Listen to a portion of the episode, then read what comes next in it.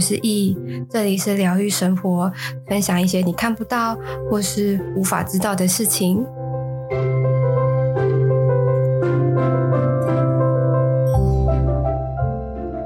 嗨，各位，今天呢，我们要来聊聊，就是应该说，告诉大家如何找到自己的生命课题的这件事情，或者是你如何知道你自己这一生今世。要做的是什么事情？那其实我在很久很久很久的也没有啊，前面没有很久，就前一阵子的直播，没啊，他我记得他好像我记得有留存个一两一两天一两天吧，我有点忘了。总之那个直播上面我有呃聊过，然后有时候可能碰到一些催眠的个案啊，如果有时间的话，我也会浅浅谈到。那我觉得关于。自我的生命课题的这个部分，也许可能有更多人会想要知道或者是了解，所以我就从我就在这个地方，就是那好好的跟大家细细的、娓娓的道来这样子。总之，我我自己会觉得啦，关于生命的课题啊，它不是我现在告诉你你的生命课题是什么，你就会知道，而且你就会去做的。因为我我曾经有尝试过跟我身边周遭的人讲过。他们第一个反应就是哈，就这样，或者是怎么可能？我我不是这种人，就是要不就不相信，要不就是反驳，要不就是不懂。所谓的不懂是没有概念的这种不懂。然后我后来就讲了几个，跟我几个朋友讲了之后，我就发现好像我这样讲，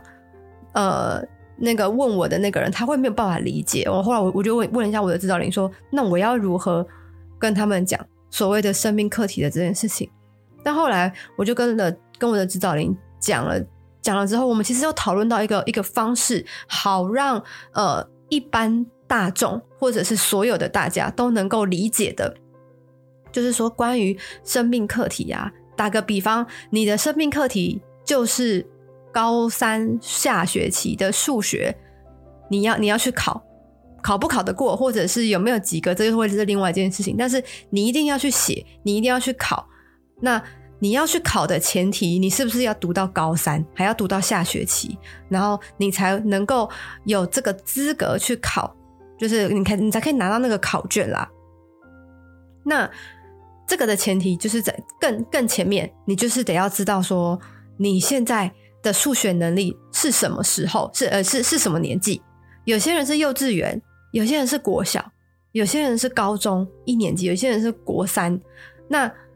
这个时候，你就要去厘清，如果你现在的数学程度只有国小一年级、二年级，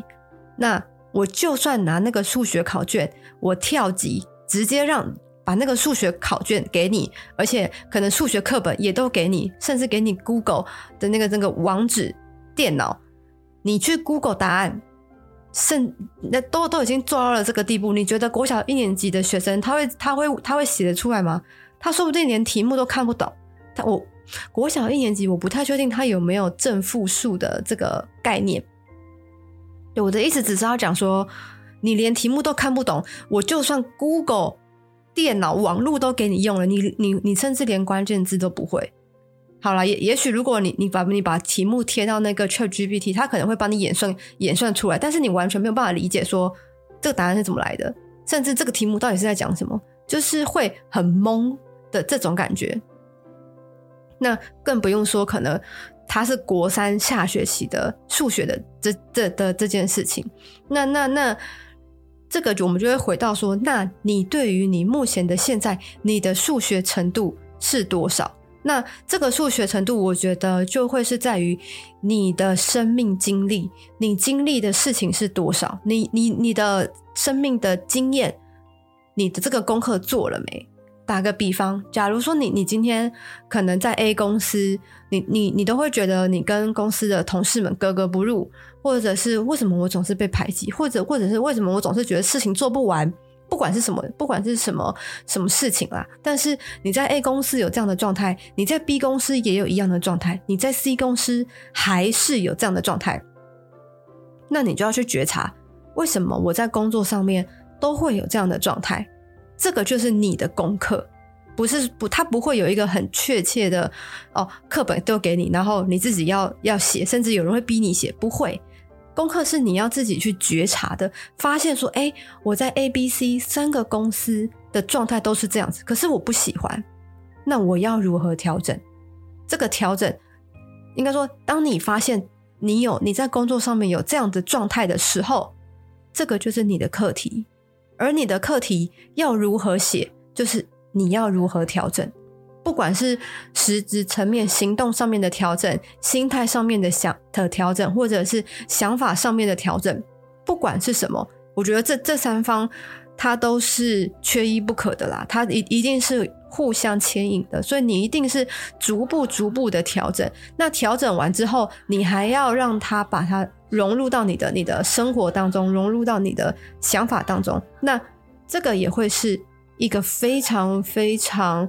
呃，重要而且需要花很多时间、很多心力去训练的一件事情，然后他才能够把这件事情给内化。当你内化的时候，这个功课才叫做做做完。那我现在就来聊聊说，就是我要如何来判定我的功课到底有没有做完？因为我们刚刚有讲嘛，那个功课你一定要每一个部分。每一项功课你都做完，你才会知道你的今生课题是什么。因为你的每一项作业都是为了要让你了解你的今生课题。就好比，呃，如果有在听我 podcast 的人，就是如果从第一集开始听的话，或者是好，你要往回溯也可以，反正总之有听过的人都应该知道，就是呃，我会有现在这样的状态，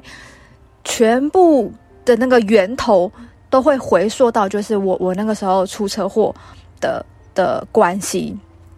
然后那个时候就是造就了我的现在，但是我不是全随便摇身一变就成为了现在，而是经过过程当中的摸索、挫折，跟很多的尝试，跟很多的练习，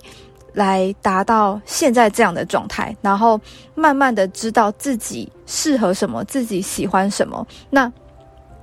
反正我的意思是说，呃，车祸这件事情，它对于我而言，它，我以为它是我的，就是什么什么，我的生命的转捩点啊，或者是哦、我接下来就会很很衰啊什么的。对，应该说某种程度，它是我的生命转捩点，没错，而且是非常大跟非常震撼的。那我要说的是说，呃，这个这个东西，它。开启了我灵性这一条路，跟让我去觉察我自己。但是我在觉察我自己之后，我要先不喜欢自己，所以我要知道说，哎，我我的状态是什么，然后我不喜欢什么，然后我开始去摸索我不喜欢的东西，我要如何排掉，我要如何过滤，我要如何去找到什么样的方式可以让我。成为我喜欢的样子，然后我要把我不喜欢的样子舍弃。那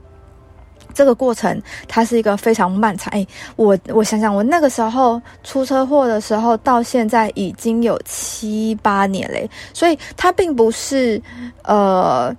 三个月、五个月，你你就能完成一项功课的。它它就是要让你不断的去练习，然后不断的让你去。知道去感受，然后去体验这整个状态，然后当你已经内化了之后，你的功课才叫做完成。诶，我怎么讲到这？哦，对，反正哦，对，我要我们要讲的是说，就是我要如何去觉察我的功课有没有完成这件事情。对对对。然后关于功课要不要有没有完成这件事情啊，我讲一个比较简单的例子好了。假如说你今天在工作的场合。呃，我打个比方，假如说你已经工作有大概三四年的的时间了，然后你也换了可能一两个公司，好，一个公司平均做一年半的话，那好，换了，假装换了三个公司好了，那其实这三个公司，如果说你离职的原因都是因为跟同事的的工作状态不合，或者是说我总是被公司的同事排挤，那。如果只有一个公司里面的同事对对你这样子的话，那你你就要想想说，哦，这个可能是例外，可能就是我就是跟公司同事的人不合，而且公司这么多家，我随便去一家都 OK。但是如果你今天换了三家，换了四家，四家你都有跟同事可能共事的时候不合，或者是你都觉得大家在排挤你的话，那你就要想想为什么大家要排挤你，或者是说为什么大家你总是会被孤立，并不是说哦你你你本人个性差啊，或者是你你呃。怎么嗯很很坏啊什么的，而是在你跟同事相处的过程当中，是不是有什么样的状态是别人觉得你没有办法去融入的？也许是呃可能爱装熟，可是你你觉得这个是你的热情，但是别人会觉得这个不舒服。而这个我只是个举例啦。总之，它会有很多的小细节跟小美感，去造就最后大家都对你有。礼貌性的距离，礼貌性的友好，那这个东西就你必须要自己去觉察哦。我在第一个公司，呃，我会觉得别人都孤立我的原因是什么？巴拉巴拉巴拉巴拉巴拉。那我在第二公司，我也被孤立了。那我觉得是什么什么什么原因？就是这个东西，原因并不是很快就能够厘清的。你必须要自己去很细腻的剖析，你才会知道说，哎，我第一个。被被孤立的原因跟第二个被孤立的原因是什么？那我觉得，如果你的呃胆子够大，或者是讲难听点，脸皮够厚，你甚至可以去问你，你觉得，假如说 A、B、C 他们刻意疏远你，你就直接去问说：哎，为什么最近都总是怎样怎样怎样怎样？是什么样的原因？坦白说，呃，忠言逆耳我知道，你就坦白跟我讲。因为，或者是说，哦，你已经报好离职了，然后你再去问，反正反正我们再也不会当同事啊，反正你就直接讲啊，那就看他们讲的是什么原因，跟看他们要不要告诉你，不要觉得别人都会一定要告诉你，哦，你哪边不好，然后很发发自肺腑之言，就是对你怎么样怎么样，就是我觉得这个这东西还是取决于他们，那你要不要信，也是你自己去决定。好，那假如说，呃，一二三，好，假如说四四个公司，然后他们那些排挤你的人，或者是孤立你的人，也都很老实的告诉你说，哦，其实你有什么什么样的一个状态，然后其实这个状态呢，会造就我们感觉怎么样，怎么样，怎么样，怎么样，那你就会知道说，哦，原来我在工作当中，我有这样的个性，我有这样的状态，而自己不自知。那这个时候你就要去做调整，不是说哈，那都是别人的错，怎么样怎么样这样？没有，不是，你应该是要去好好的去厘清自己，说我为什么会有这样的状态而不自知。因为这个东西，坦白说，因为你在社会，你必须要去呃跟大家共事，这是第一点。然后第二点是。你的与你的灵魂投身到地球上的时候，就要你去练习这件事情，就要你去体会这件事情，去感受这件事情，然后让你可以透过这件事情，好来觉察自己。所以今天如果四个同事、四个公司的同事都讲的是一样的原因，那你就要去自己去觉察。哦，原来这件事情会让大家有这样的感受。那。可我不喜欢，那我要如何调整？我为什么会有这样的状态出现？因为像我，我分享一个哈，我的呃，以前有有一个公司的同事，他是我，他是我主管，然后他总是会呃讲一些别的部门的坏话，但是我觉得这件事情，如果你觉得别的部门有做得不好的，你就直接在大厅的，就是大家开会的的。地方你就直接讲就好了，因为如果如果你在我们部门在那边嚷嚷的话，其实别的部门不会知道啊，我们也不会去跟别的部门讲，因为他毕竟是我的上司，你知道。那我就觉得你你你身为一个主管，你这样子在所谓的私底下去讲别人部门的主的的人怎么样怎么样怎么样，然后这样子好吗？但是因为坦白讲，他蛮。对内的他，他对内的人都很好，就说好，那那就算了，反正他也也许只是想要 murmur，也许就是想要发泄他的情绪啊什么的。我我觉得，反正我自己的个人认为，你不要爱到我，你不要惹到我就算了。而且加上，因为他是我主管，我也没有我也没有办法说，哎。你有胆在我面面前讲，你为什么不要在别的部门面前直接大声讲，甚至在老板面前就直接指出你觉得这件事情的症结点在哪里？如果你有胆就这样讲，我也不可能这样跟我主管讲吧，所以说好吧，那就就算了。而且就是他可能在看很多事情的时候，就是都在私底下闷闷。但我就觉得，嗯，这件事情如果我是别的部门的人，我不小心听到的话，我会不开心。所以，就我我觉得，我我知道他是这样子的人，那就 OK。那总，嗯、呃，我不知道别人怎么想啦，但我自己会觉得，如果我是别的部门，会不开心。这件事情，他总有一天会会有有有知道说，他不能在别人背后去讲这这这种呃别人不好的事情。如果你觉得这件事情你讲的这种方式是对。整个专案有益的话，那你就直接大，你就直接大方讲，你没有必要在私底下讲。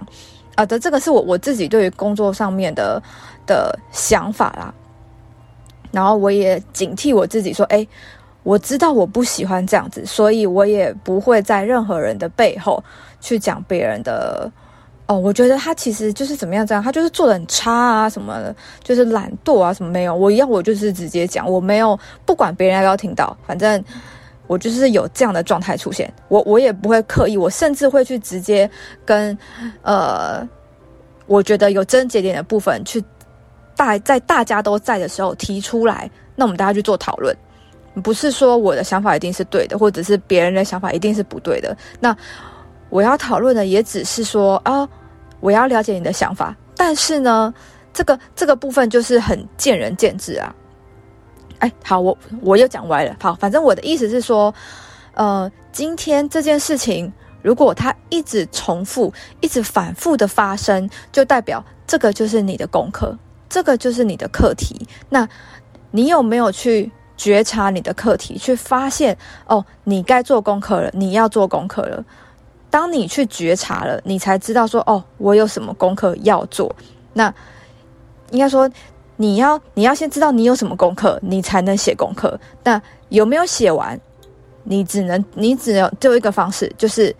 这个工这这个这个状况不会再出现了。也许好，我刚刚不是说有个举例嘛，就是四个四个公司说你都有类似什么什么什么状况，所以呃，我们觉得我们可能不不太适合这样子。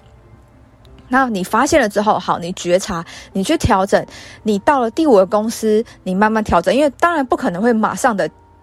调整到呃能够跟大家相处的状态，但是你可以透过第五个工作、第六个工作，甚至第七个工作，你后来发现，诶，到的第八个工作，你跟公司的同事们相处的都很融洽，不会再有被被孤立的这样的一个状态的话，你觉得，诶。我好像是不是已经没有以前的状态了？那这个时候你就必须要跳跳脱你自己的思维，从第三者的角度，你再重新去觉察你自己。然后，也许要现在已经到了第七个公司嘛，你到第八个公司的时候，你再试试看，甚至到第九个公司，你再试试看。哎，也许这公司不要做一年半，你做个半年或八个月随便，就是你去尝试，然后去实验。我这样子在工工作场合上面，是不是比较不容易受到排挤？那这样子你就会知道说，哦，原来这个方式就是在工作职场上面需要拥有的样子，不是说面具哦，因为样子的话，应该说每个人都在面对很多事情，他都有自己的自己的样貌，所以你在工作场合上面，你就会有工作场合、工作跟同事之间相处的样子。那这个东西它也是你的一部分，只是不是全部，这必须要特别说一下。所以说，当你今天觉得哦，这个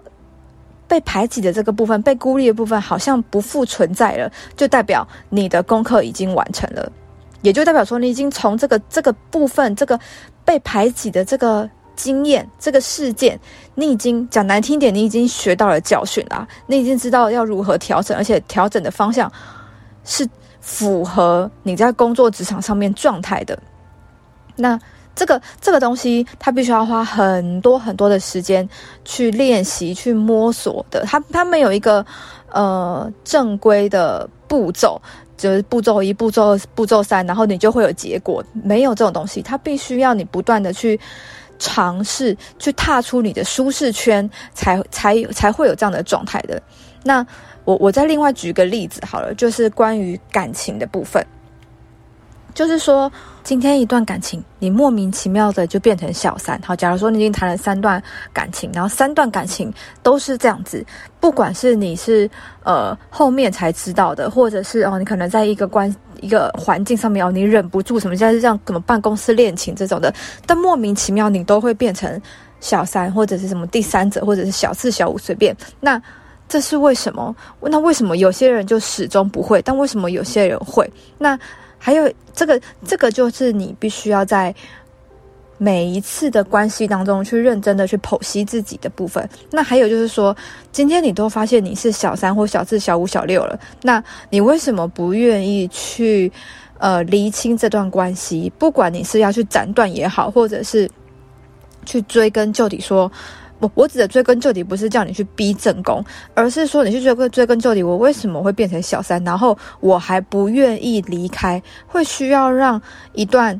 原本的关系去瓦解。那当然啦，可能一个巴掌也拍不响，这也是事实啦。所以那个那个要要跟你搞关系的那个人，肯定也有问题。所以你就必须更去思考的是，今天他会来跟我。就是呃交往，然后让我成为小三。那哪天我变正宫了，会不会那个人他又去外面，然后就搞搞一个小三？所以应该是说风水轮流转。今天这个人跟你谈关系的这个人，他有他会让你做小三。未来你变正宫的时候，你就会面临到别的小三。那为什么会都你都会在这段关系上面去打转？你就要去好好的思考，说是不是你在在呃散发一些讯息场的时候就有这样的状态？这个其实是可以被觉察的，但我觉得可能比较难，然后也需要自己有这样的领悟，因为大部分都是说哦没有啊，爱到卡惨死啊，反正我都爱上了，那能怎么办？我就只能委屈啊，谁叫我爱他？我觉得这这个这个都会归咎于的说。啊，我觉得在未来我们可以再去开一个 pocket，就是关系男女关系的部分，或者是你们可以 IG 私信我，你们可想不想要知道，就是关于为什么我总是会碰到这一类型奇奇怪怪的感情的关系。那我们今天就先谈谈关于课题的部分。那这个就会是所谓的课题之一，就是你在你的感情的课题，为什么总是成为小三，或者是说我为什么总是单身？如果你你都在一个呃 A 点到 B 点，然后中间没有任何的呃呃交友啊，或者是团体活动啊，甚至对于陌生人本身就是比较害羞，然后你就也在说哦，我自己为什么会单身？这合理。如果你不主动的去认识新的人，不管是在网络上也好，在呃任何的呃户外活动也好，随便，不是说我今天哦上班回家上班回家，然后。莫名其妙有一天就有男友，这不可能；或者是莫名其妙有一天就有另外一半，这是完全不可能的事情。你必须要自己去拓展，不是说等都要别人来追你，或者是怎么样的。所以这些东西都是你可以去自我觉察，你有没有在做功课的部分。如果你也喜欢今天的内容，可以到 Apple Podcast 评分五星，或是留言。有任何问题，也可以在 IG 私讯我，我都会回复你哦。